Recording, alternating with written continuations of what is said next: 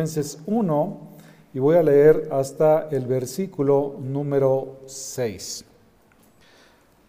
Pablo y Timoteo, siervos de Cristo Jesús, a todos los santos en Cristo Jesús que están en Filipos, incluyendo los obispos y diáconos, gracia a vosotros y paz de parte de Dios nuestro Padre y del Señor Jesucristo.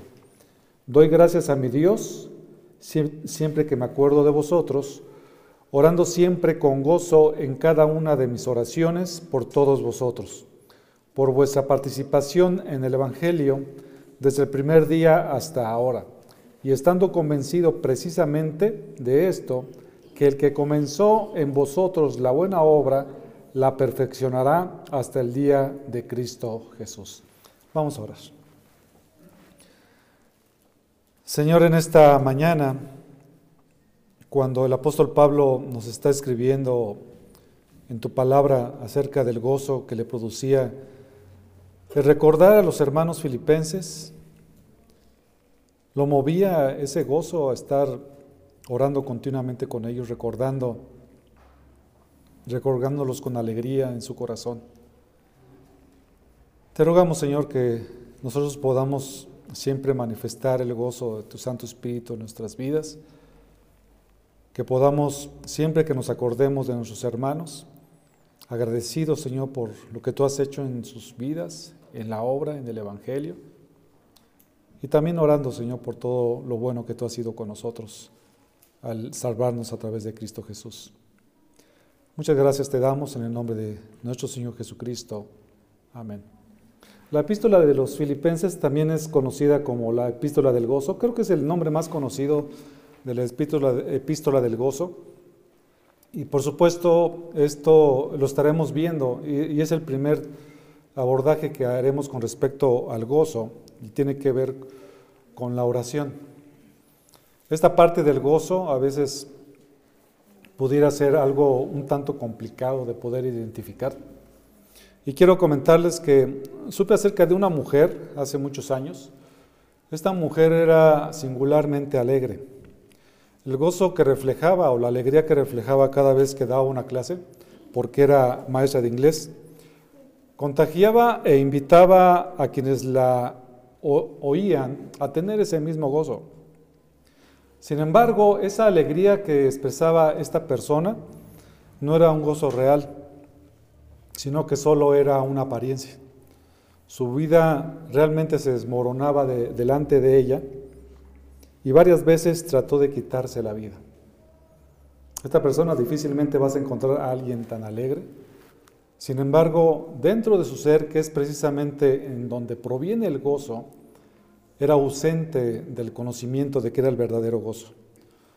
¿Por qué es esto? Porque solo Dios puede producir el gozo verdadero, el gozo que es perdurable, no como el mundo lo da, que es temporal, efímero y sin profundidad, sino un gozo que verdaderamente puede invadir nuestros corazones.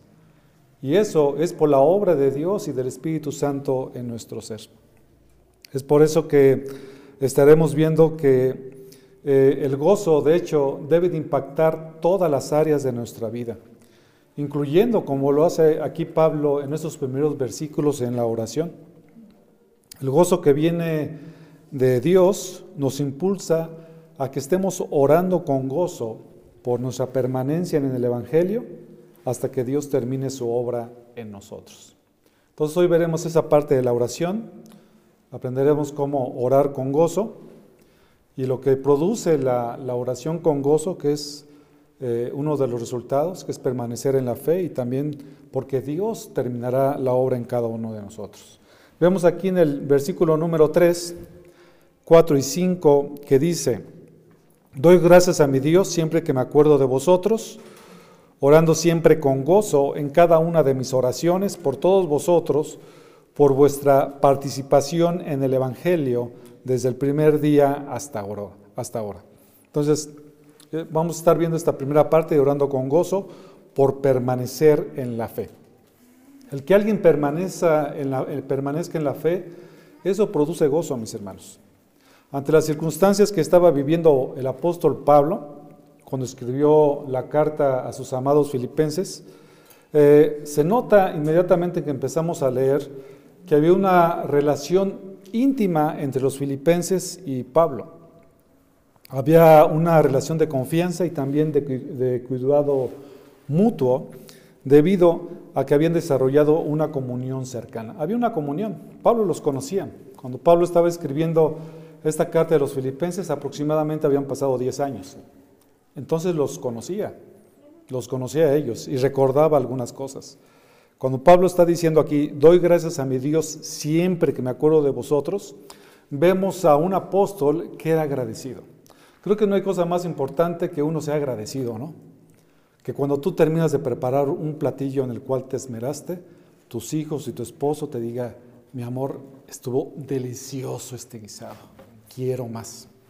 ¿Cómo se siente, hermanas, eso? Bueno, a mis hermanos también, que les guste cocinar. El agradecimiento es algo que debe de, ser acompañado por cada uno de nosotros. Y Pablo, por supuesto, era un hombre agradecido y continuamente lo expresaba en sus cartas.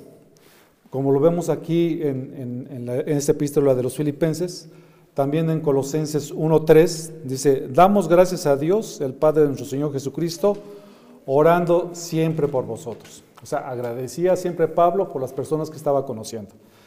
Eh, en Filipenses 4 dice, doy gracias a mi Dios siempre haciendo mención de mis oraciones. Filipenses 1.4.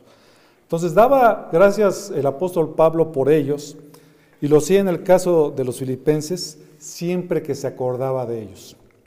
En cada ocasión siempre daba gracias a Dios por ellos y lo movía a orar con gozo al tenerlos en la mente. Por supuesto, como les había comentado, ya tenía tiempo conociéndolos y siempre que se acordaba de los filipenses, se acordaba por lo que ellos también habían vivido, ¿no? Venía a su mente. ¿Qué, ¿Qué pudo haber sido que seguramente pasaba por la mente de Pablo?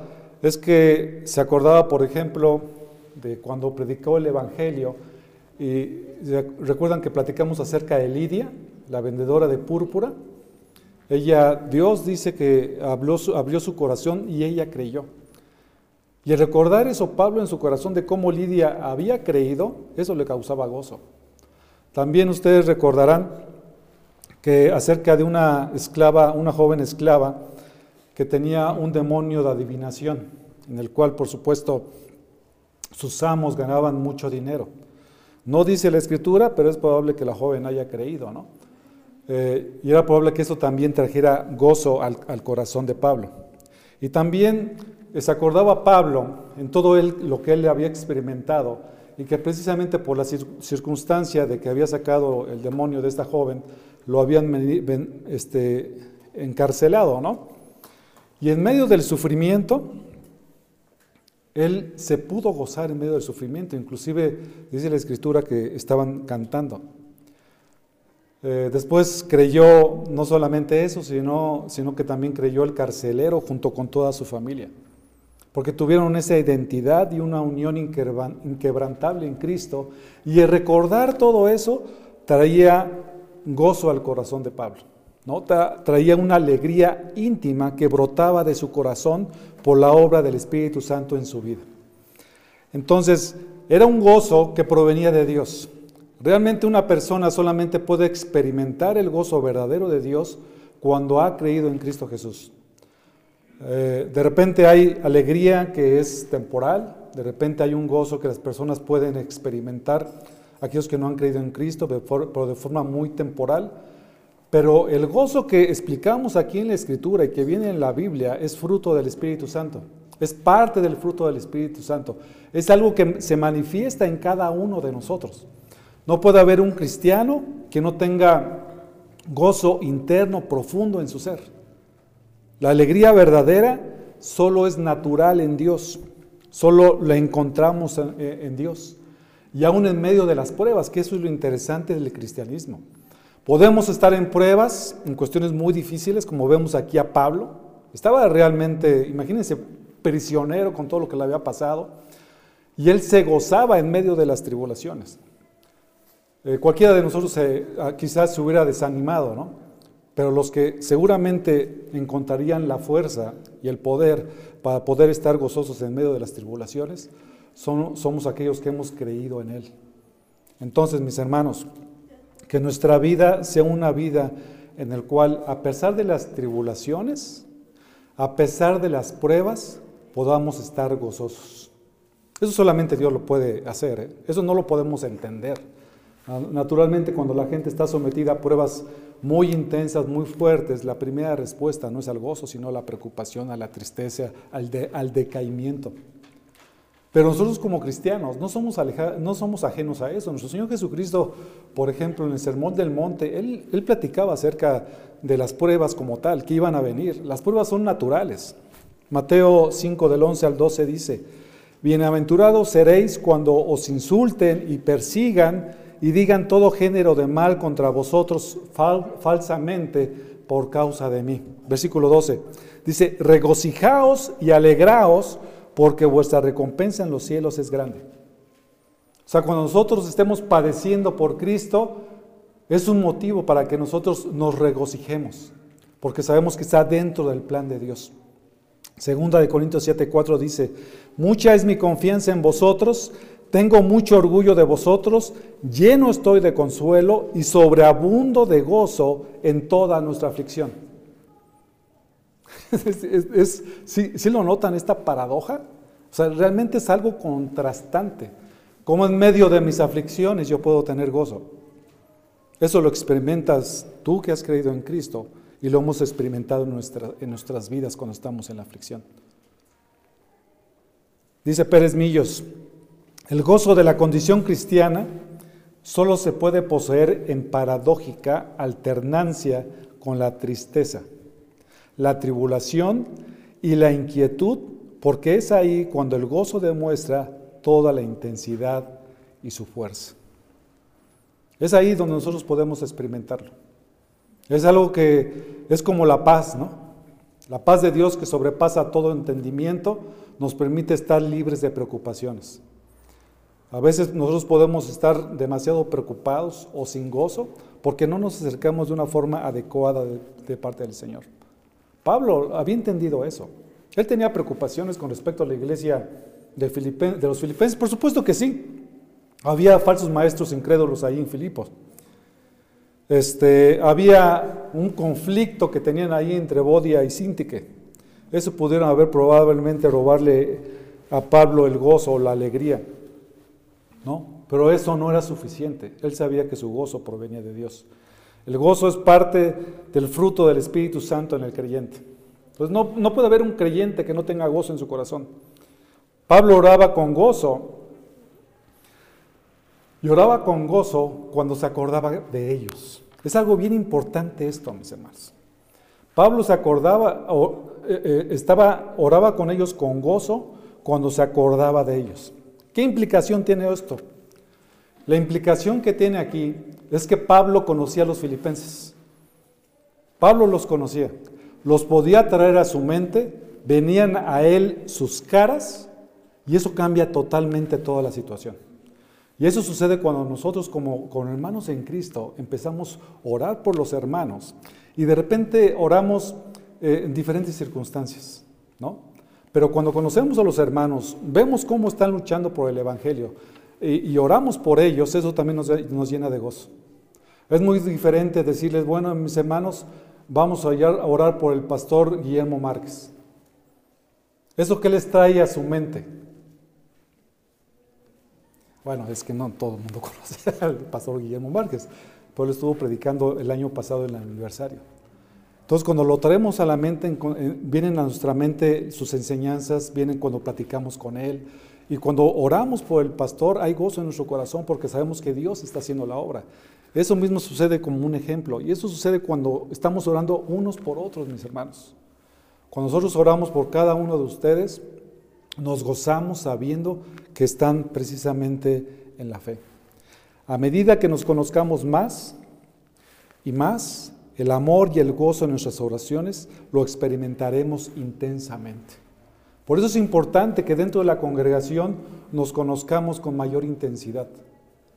¿Verdad? Vayamos a sus casas y ustedes vengan a nuestra casa, poder comer juntos, poder compartir acerca de lo que Dios ha hecho en nuestras vidas, De tal forma que cuando nosotros nos acordamos de ustedes, nosotros podemos orar con gozo, sabiendo que el Señor está haciendo la obra en sus corazones.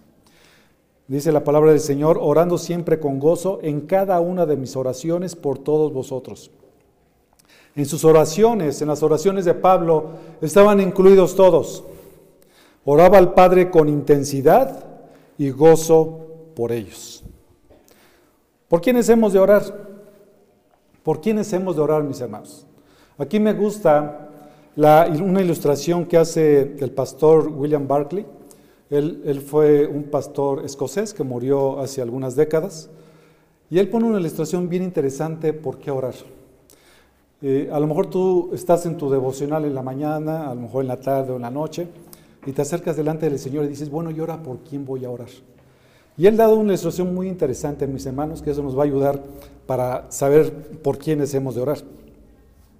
Entonces, es orar, es presentar nuestras peticiones delante del trono de la misericordia de Dios. Él hace una referencia a una persona que se llama George y nos cuenta de que una enfermera le enseñó una vez a orar a un hombre, cambiando así toda su vida de tal forma que el que había sido antes un tipo quejica, bueno, que se quejaba mucho y desanimado, ya llegó a ser un hombre lleno de gozo. Casi todo el trabajo de la enfermera lo hacía con las manos y lo usaba como un esquema de oración. Cada dedo de la mano, mis hermanos, déjenme ver cómo pongo la mano, yo creo que esta, representaba, uh, permítame tantito, cada dedo representaba a alguien. El dedo gordo, ¿cuál es el dedo gordo, mis hermanos? ¿Cómo se llama? De forma, el pulgar, era el que tenía más cerca, porque apunta a los que están a un lado. Entonces oraba, por supuesto, por sus familiares, por sus amigos. Entonces, cuando vayas a orar a mi semana, ora por las personas más cercanas a ti. Después tenemos el segundo dedo. ¿Cómo se llama, mis hermanos? El índice. Es el que se usa para señalar y representaba a todos sus profesores en la escuela y en el hospital. Aquí puede ser por aquellas personas que tienes contacto, por ejemplo, en el trabajo, en la escuela. Después tenemos el dedo medio, es el más alto y representaba a la gente importante, los dirigentes de todas las esferas de la vida. Primera Timoteo 2 nos, nos insta que oremos por los gobernantes, ¿no? Entonces no debemos de olvidarlos. Después tenemos el cuarto dedo, ¿cómo se llama? Anular, exactamente. Este dedo es el más flojo. Bueno, eso es lo que dicen los pianistas. Yo no soy pianista, pero yo creo que es el que tiene menos fuerza. Y representaba a todos los que estaban en, problemas y estaban en pruebas. Y acordarnos de los hermanos que están en pruebas y en dificultades o que son débiles, tenemos que tenerlos en oración. Y el meñique, que es el más pequeño y el menos importante, y para la enfermera lo representaba ella. Antes de pedir por ella como tal, siempre pedía por todos los demás. Y el meñique que lo representaba ella era, era, dedicaba menos tiempo para sus propias necesidades. ¿Qué les parece, mis hermanos? Acordémonos de los, de los, de los dedos de la mano. Se me hizo muy interesante. Y siempre que oremos de esa forma, debemos de orar con gozo y paz profundos en presentarle a Dios en oración a nuestros seres queridos y a otros. Entonces, utilicemos este método de la mano eh, para seguir orando. De alguna forma lo hemos utilizado, pero se me hizo interesante y yo sé que nos vamos a acordar. En contraste a eso, cuando hay falta de gozo, la falta de gozo se manifiesta de tres formas, mis hermanos. Número uno, por pensamientos y conversaciones negativas acerca de otros. La falta de gozo inevitablemente tiene que ver con el chisme y con la murmuración. Después la falta de gozo tiene que ver también con la falta de interés por el bienestar de las personas. Y el tercero, por falta de intercesión a su favor de las demás personas. Eso es, es una situación de falta de gozo en las personas. Los creyentes sin gozo son egoístas, orgullosos, egocéntricos y con frecuencia vengativos. Y es inevitable que la tendencia a centrarse en sí mismos se manifieste en la falta de oración. ¿Quieres ver a una persona que no tiene gozo en su corazón, que no tiene paz en su corazón? Es una persona que no ora o que no ora lo suficiente. ¿Oramos por nuestros hermanos en Cristo cuando nos acordamos de ellos? Y cuando oramos por ellos, ¿cómo lo hacemos? ¿Lo hacemos realmente con gozo, sabiendo que la obra del Señor se está haciendo en sus vidas? Lo mejor que podemos hacer es acordarnos de nuestros amigos y conocidos ante el trono de la gracia de Dios. Adicional a esto que les acabo de comentar, el gozo que le producía a Pablo al acordarse de ellos, su principal motivo era de que ellos estaban permaneciendo en la fe. Dice el versículo 5, por vuestra participación en el Evangelio desde el primer día hasta ahora. En el, ministerio, mis hermanos, no hay nada más reconfortante que saber y que cause más gozo que el saber que los hermanos permanecen en la fe. Cuando después de mucho tiempo vas viendo a los hermanos, a lo mejor algún hermano que no has visto por muchos años, de repente te lo encuentras y te da un gozo muy grande el saber que continúa en la fe. No hay mayor gozo para un pastor en una iglesia el saber que sus congregantes están avanzando en la fe. Igual, la cosa más triste que puede existir es saber que algunos hermanos inclusive pudieron haberse, haber cedido en el crecimiento de sus vidas espirituales. Y es por eso que Pablo dice aquí, por vuestra participación en el Evangelio. La participación en el Evangelio de los filipenses era algo que sabía que sucedería y que perseverarían siempre por lo que Dios había hecho en ellos. Vean aquí esta parte que dice, por vuestra participación en el Evangelio desde el primer día hasta ahora, habla acerca de la perseverancia. una persona que ha creído en Cristo, mis hermanos, va a perseverar hasta el fin. No va a haber nada ni nadie que logre separarlo de lo que es el amor de Dios.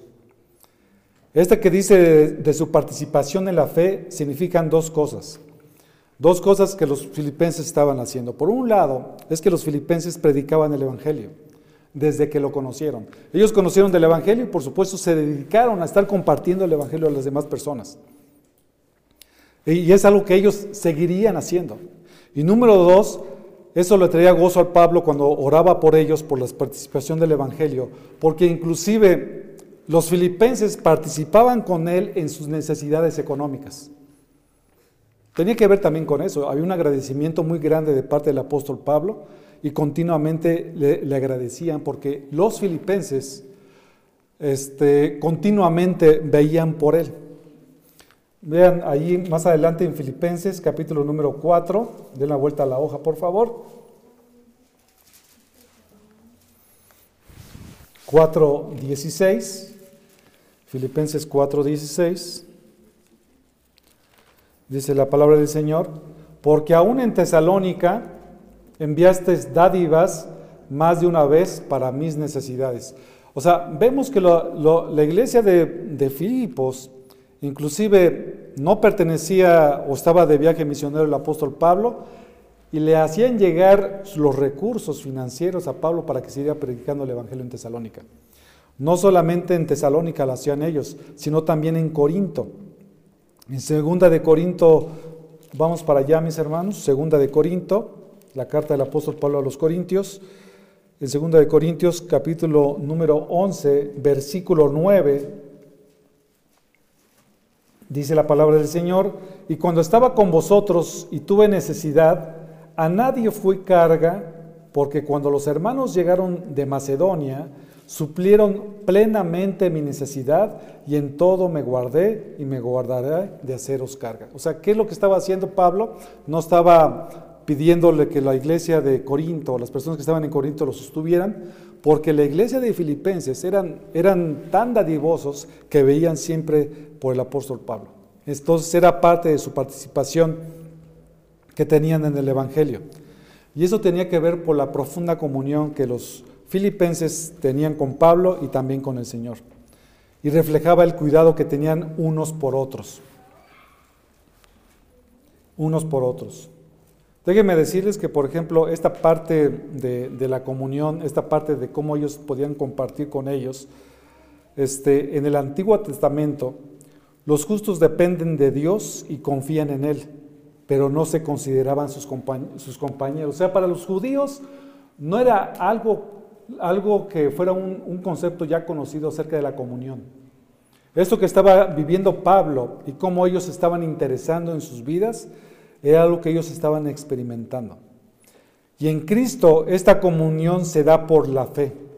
Se identifica la vida de ellos con los de Él. Cuando se abandona la, comunión con nuestros hermanos, nos imposibilita a vivir vidas con gozo y fidelidad. Lo vuelvo a repetir, mis hermanos. Cuando se abandona la comunión con nuestros hermanos, nos imposibilita vivir vidas con gozo y fidelidad. Por eso de repente estamos con, este, alguien se pregunta, bueno, ¿por qué no ha venido este hermano? ¿Qué es lo que pasa con este hermano? Y, y, a veces lo que sucede, mis hermanos, cuando después de un tiempo que se separan de la comunión con el Señor, es que ya no hay gozo en sus vidas. Se empiezan a separar realmente de la fidelidad al Señor y sus vidas empiezan a tener problemas. Esta parte de, lo que nosotros vivimos en el COVID-19, por algunos meses nosotros cerramos la iglesia. Yo estoy seguro que la iglesia en esos meses este, lo padeció. No hay tal cosa, mis hermanos, una comunión fuera de la relación. Ya hemos hecho comentado en otras ocasiones, mis hermanos, que los domingos en la mañana, de hecho en la mañana antes de venir aquí, Ade y yo este, de repente escuchamos al pastor Sugel Michelén en la predicación y de repente, bueno, Sugel Michelin ya no nos toca tanto, ¿verdad, mi amor? Sino más bien a Miguel Núñez. Entonces, hay muchos hermanos, ¿qué es lo que hacen? Se, prenden en la mañana, así como están, prenden una predicación de una persona y dicen, bueno, yo ya estoy en el Señor y el Señor sabe que yo me estoy eh, congregando, ¿no? Pero la congregación se refiere precisamente a eso.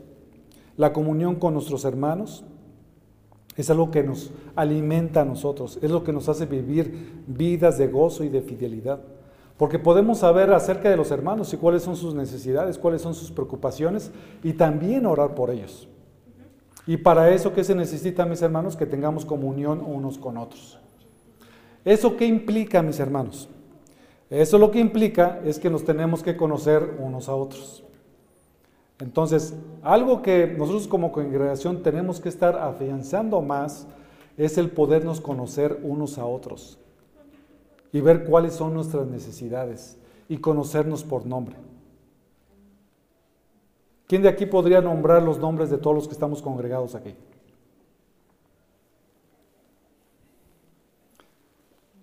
¿Eh? ¿Un 80%? Unos a lo mejor menos. Y eso nada más es, en el nombre. Pero, por ejemplo, ¿a qué se dedica el hermano o la hermana? ¿No?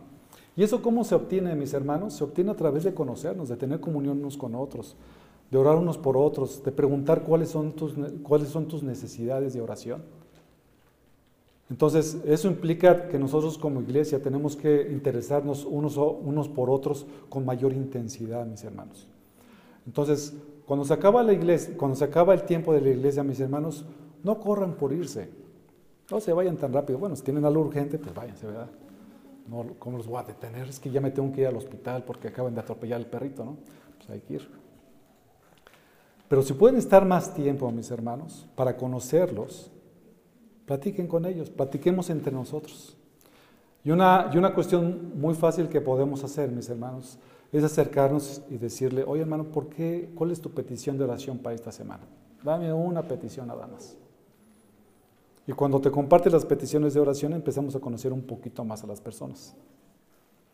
Y esa petición de oración, mis hermanos, guárdala tú, ora delante del Señor y ahí se queda. Si tienes la posibilidad, mis hermanos, de que un hermano te esté confiando alguna cosa, una cuestión a lo mejor delicada, ten cuidado con lo que escuchas. Y con lo que escuchaste, ahí guárdatelo y ahí quédatelo. No hay cosa peor, no hay cosa peor dentro de la comunión de una iglesia que de repente que tú le contaste algo a un hermano y de repente vas tú con otro hermano y le dices, ay, ¿qué crees que me dijo la hermanita el otro día? Dice que quería que oráramos por ella. Y ya empieza, entonces este le dice al otro, y eso es un chismerío tremendo que divide muchas las iglesias. Tenemos que ser muy cuidadosos, mis hermanos, cómo nos relacionamos en comunión, en temor delante del Señor. Entonces, son cuestiones que nosotros tenemos que guardar muchas veces y ahí tenemos que ser sabios cómo nos manejamos. Cómo nos manejamos. Entonces, esto que hacía, eso, eso que había fortalecido tanto la relación de Pablo con los filipenses, Y con gozo era porque los conocía de una forma más profunda. Los filipenses participaban en el Evangelio predicándolo, dando a conocer las buenas nuevas de salvación. Tal como le indica la, indica la frase, es una buena noticia, lo cual trae gozo.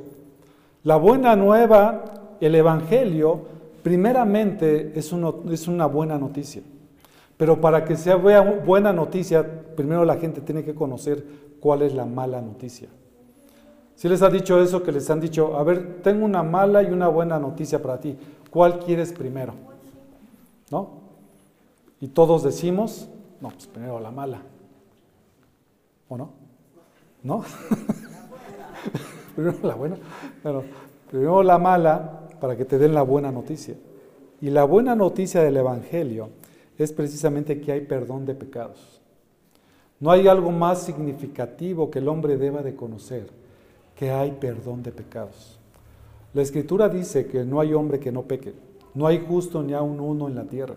Todos hemos pecado. ¿Y qué hace el hombre con sus pecados? Lo que hace es acumularlos y vivir normalmente vidas llenas de pecado. Pero tiene que llegar el momento que algo tiene que hacer con ellos.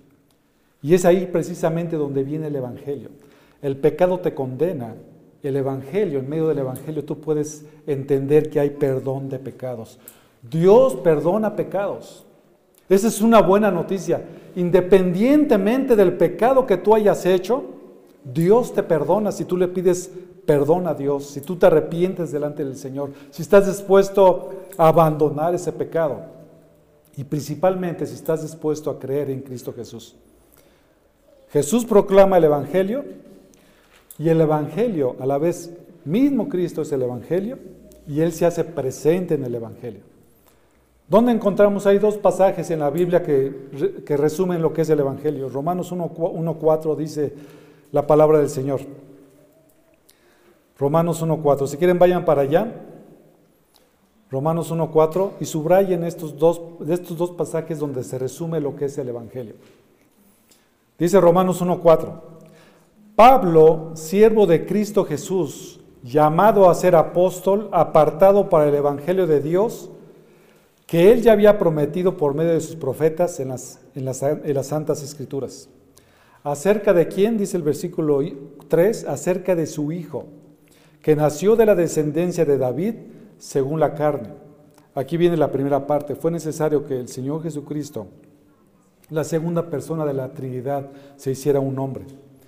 Y que fue declarado, dice el versículo 4, Hijo de Dios con poder, conforme al Espíritu de Santidad, por la resurrección de entre los muertos, nuestro Señor Jesucristo. Entonces, en este pasaje de Romanos 1, nos enteramos de que el Hijo preexistente se ha hecho hombre.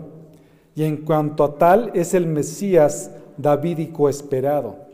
Ya ha sido exaltado como Señor por su resurrección. Y esto de la resurrección presupone su muerte y la pasión.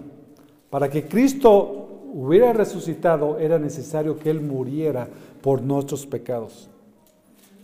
Y ese mensaje de Jesús, el Evangelio trae paz, pero también trae juicio, porque dice que aquel que no cree en Cristo, la condenación ya vino a su vida o ya ha sido condenado. Otro pasaje donde también viene el resumen del Evangelio es en 1 Corintios 15. Yo creo que este es un poquito más conocido. Ahora os hago saber, hermanos, el Evangelio que os prediqué. Aquí está, el Evangelio que os prediqué, el cual también recibisteis, en el cual también estáis firmes, por el cual también sois salvos si retenéis la palabra que os prediqué, a no ser que hayáis creído en vano. Porque yo os entregué en primer lugar lo mismo que recibí. Y aquí está el contenido del Evangelio.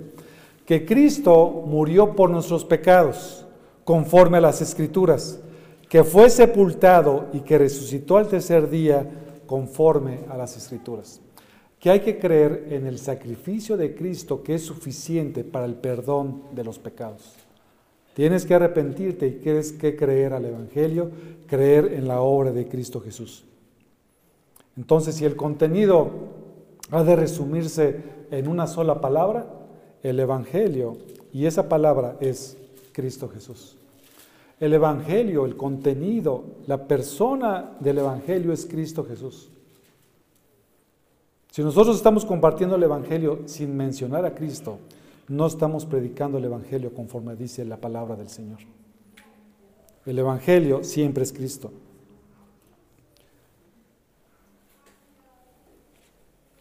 Y aquí vemos que Pablo está continuamente diciendo que el Evangelio lo predican aquellos que sirven a nuestro Dios, aquellos que sirven del Evangelio.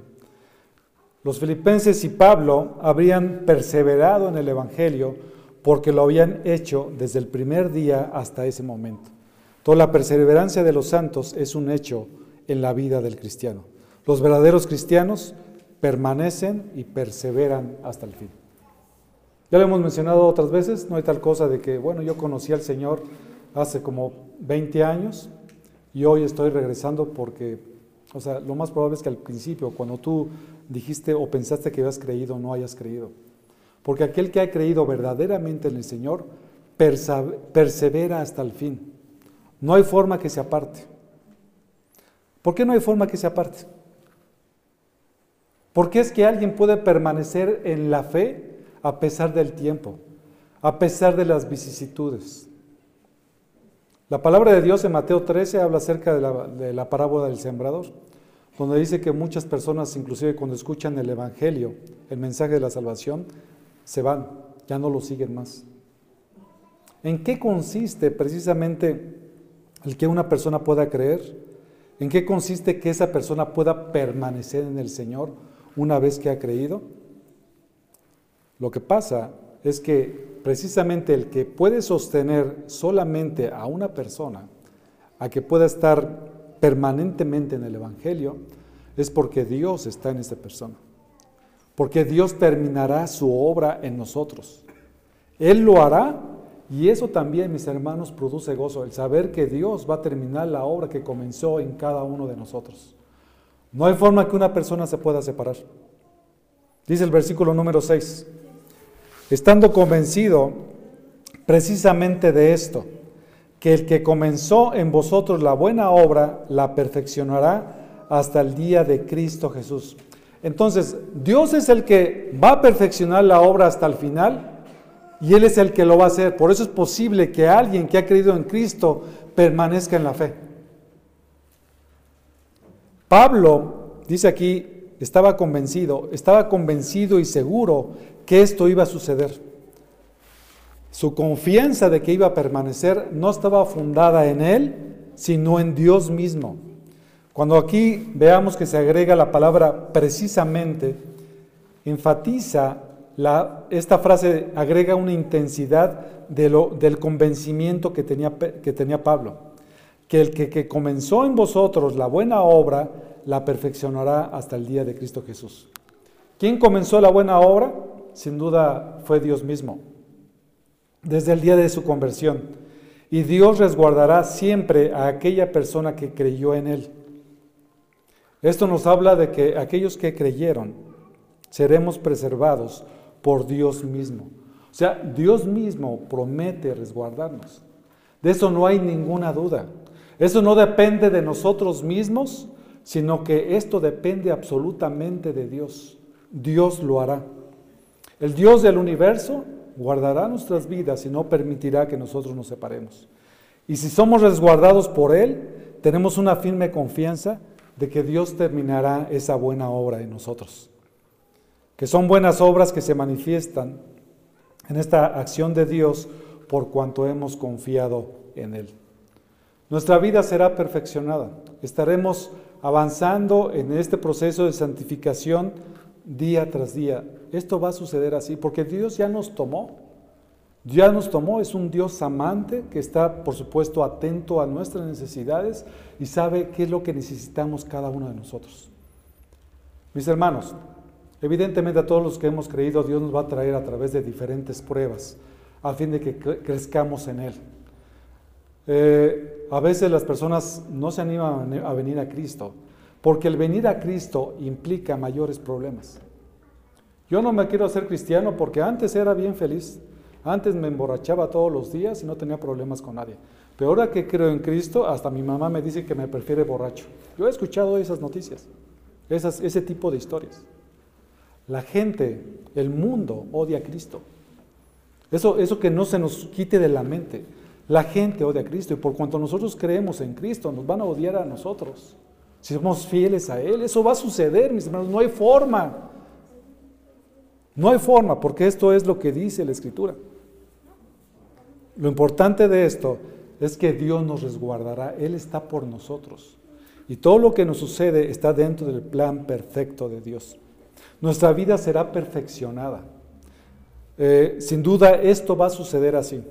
Porque Dios lo que inicia termina. No somos como nosotros, mis hermanos, que a veces dejamos las cosas a medias. ¿No?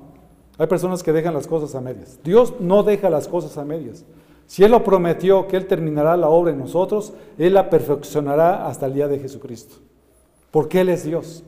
Y si hay personas que sí terminan las cosas, porque también hay del otro lado de la, de la moneda que sí terminan las cosas cuando se lo plantean, ¿cuánto más Dios? Que Él sabe perfectamente bien cuál es el camino que nosotros debemos de llegar o de seguir en nuestra santificación. ¿Por qué? Porque Dios es el que promete y quien lo hará en nosotros. En eso confiamos, mis hermanos. Confiemos en su soberanía, confiemos en su sabiduría, que todas las cosas que pasemos en nuestras vidas nos ayudarán para bien.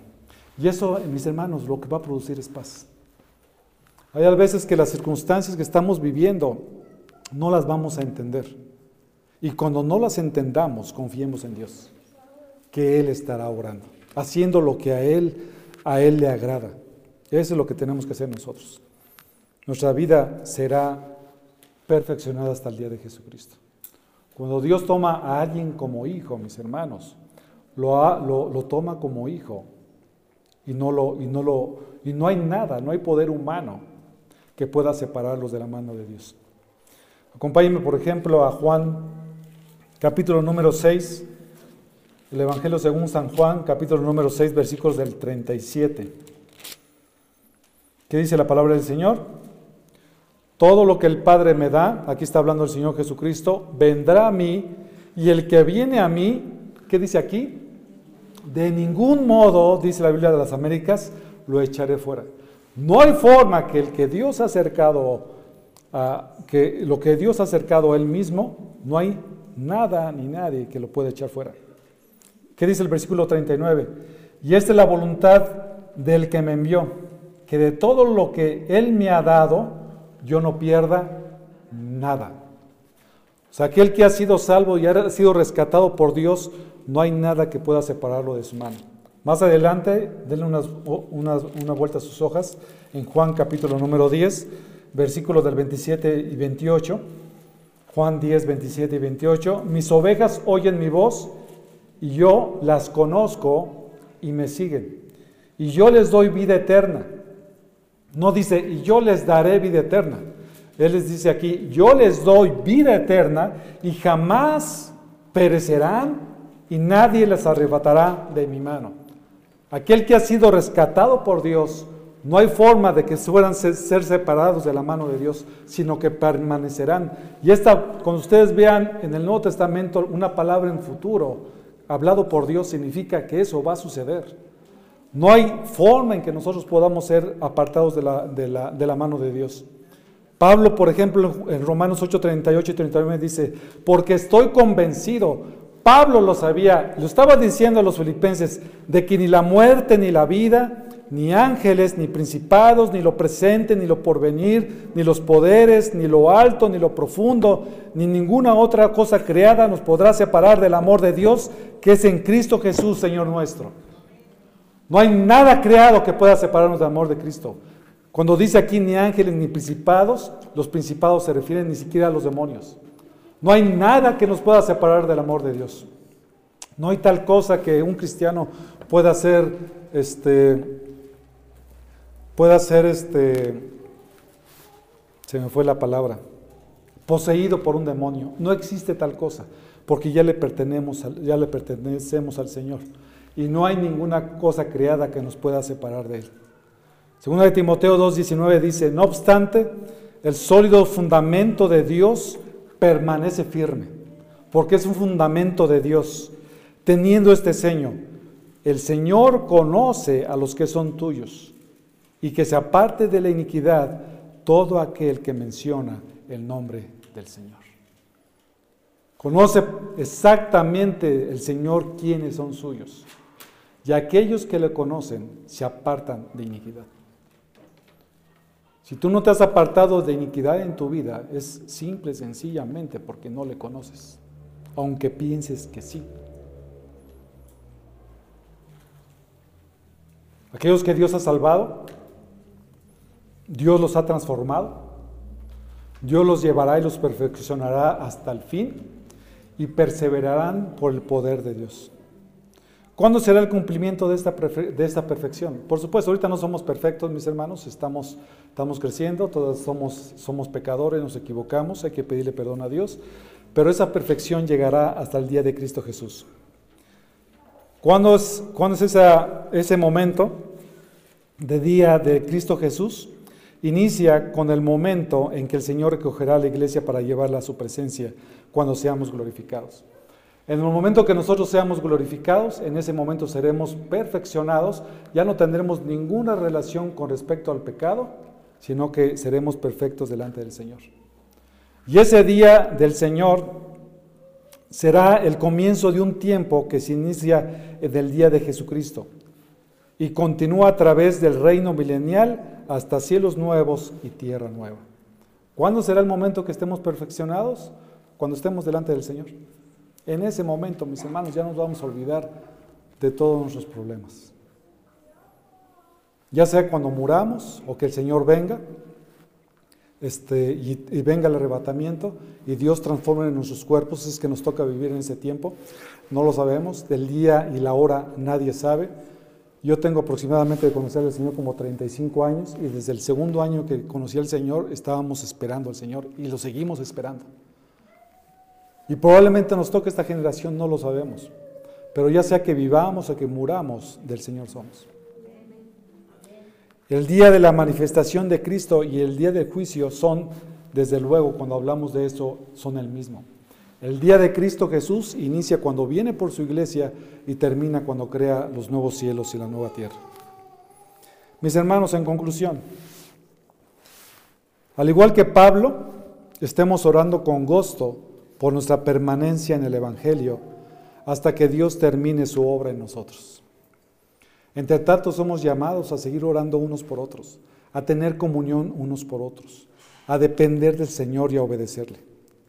La gratitud siempre es una parte esencial en la oración con gozo. Cuando estemos orando al Señor, siempre agradezcamos por lo que Dios nos ha dado, por los hermanos y las hermanas y la familia que tenemos. No hay cosa más terrible, mis hermanos, que ver personas desagradecidas, que a pesar de que tienen tantas cosas como bendición de parte del Señor, no dan las gracias absolutamente para nada. No lo dan, no lo dan. La oración, mis hermanos, siempre es dirigida a Dios. El cristiano va a perseverar hasta el fin. De eso no hay ninguna duda. Dios nos perfeccionará y Dios nos preservará hasta el día de Cristo. No hay nada que nos pueda separar del amor de, Dios en Cristo Jesús. Absolutamente nada. Porque el, el que es garante de nuestra salvación es el mismo Dios. Y no hay nada superior al mismo Dios que guarde nuestras vidas y tenga un plan perfecto para nuestras vidas. ¿No vale la pena que nosotros estemos agradecidos con el Señor siempre por lo que Él nos da? Y algo hermoso también, mis hermanos, es que Dios terminará su obra en nosotros. Va a llegar el momento, mis hermanos, que Dios nos va a llevar a, eh, en un momento donde vamos a ser perfectos. Entre tanto, todos y cada uno de nosotros, mis hermanos, tiene un nivel de crecimiento espiritual. Aquí dentro de la iglesia hay hermanos que crecen espiritual más rápidamente que otros. Y todos llevamos un nivel de crecimiento totalmente diferente. Va a llegar el momento en que ese crecimiento va a ser totalmente perfecto delante del Señor. Y la eternidad no nos bastará para conocer a nuestro Dios. Entonces, con eso en mente, mis hermanos, cuando nosotros estemos orando delante de nuestro Señor, hagámoslo con gozo. conozcámonos unos a otros, tengamos comunión unos con otros y eso va a generar el gozo en nuestros corazones cada vez mayor y esto nos llevará de gloria en gloria a conocer más a nuestro Dios. Vamos a orar, mis hermanos. Señor, en esta hora te alabamos y te bendecimos. ¿Qué mayor confianza podemos tener de que tú salvaguardas nuestras vidas? El eterno Dios, el creador de los cielos y la tierra, quien hizo el universo, las estrellas, todo lo que existe en este mundo y que lo sostiene, es un conocimiento demasiado alto para nosotros entender que estás con cada uno de nosotros. Nos guarda, Señor, a cada uno de nosotros. Tenemos un Dios personal. Así como Pablo decía que él agradecía a su Dios, nosotros igualmente agradecemos porque en el caso de que tú nos salvaste, en ese momento fuiste nuestro Dios. Y nosotros, como veíamos al inicio, nos hicimos siervos tuyos, esclavos tuyos, sometidos a tu señoría. Y ahora cuando nosotros conocemos a otros cristianos, nuestro corazón se goza y oramos por ellos igualmente porque sabemos que esa relación y esa comunión durará eternamente. Te rogamos, Señor, para que aquellas personas que no han creído en Cristo, que no han creído al Evangelio, que es Cristo mismo, ese mensaje, ese mensaje de salvación, que hay perdón de pecados, tú, Señor, toque sus corazones. Si no has confesado a Cristo, considera que Dios está dispuesto a perdonarte tus pecados, Él lo promete. Lo que tú tienes que hacer es arrepentirte. Si hoy has escuchado la voz de Dios, entiendes que el Evangelio está en Cristo Jesús y que tu vida se ha caracterizado por una vida de desobediencia, una vida de una vida en donde no has considerado a Dios verdaderamente en tu vida, aunque a lo mejor has considerado algunos conceptos de Dios. Si tu vida no ha manifestado realmente que has creído en Él, tú le necesitas. Y Dios está dispuesto a perdonarte. ¿Qué más esperas? Ríndete al Señor. Entrégale tu vida. Dile al Señor que ya no quieres vivir así, que quieres creer al Evangelio, que quieres creer en la muerte y resurrección de Cristo Jesús que te arrepientes de todos tus pecados, que necesitas que Él te cambie y sométete a su palabra, sométete al mismo Señor. Y el Señor hará el más grande milagro, el milagro en, en tu vida que será el nuevo nacimiento. Y te llevará a tener esta vida eterna. Y te perfeccionará hasta el día de Cristo Jesús. Y aún estando en esta tierra podrás tú tener la seguridad de que cuando mueras irás con el Señor porque no depende de ti, sino de la obra de Cristo Jesús, porque el hombre es imposibilitado a hacer nada por su salvación por cuanto es pecador. Necesitas a Cristo, necesitas creer en Él, necesitas que Él tome el control de tu vida y necesitas tú poner tu vida totalmente rendida, totalmente y dispuesto a obedecer a aquel que pagó en la cruz y que dio su vida por ti. Gracias Dios te damos en esta tarde por tu palabra. En el nombre de Cristo Jesús. Amén.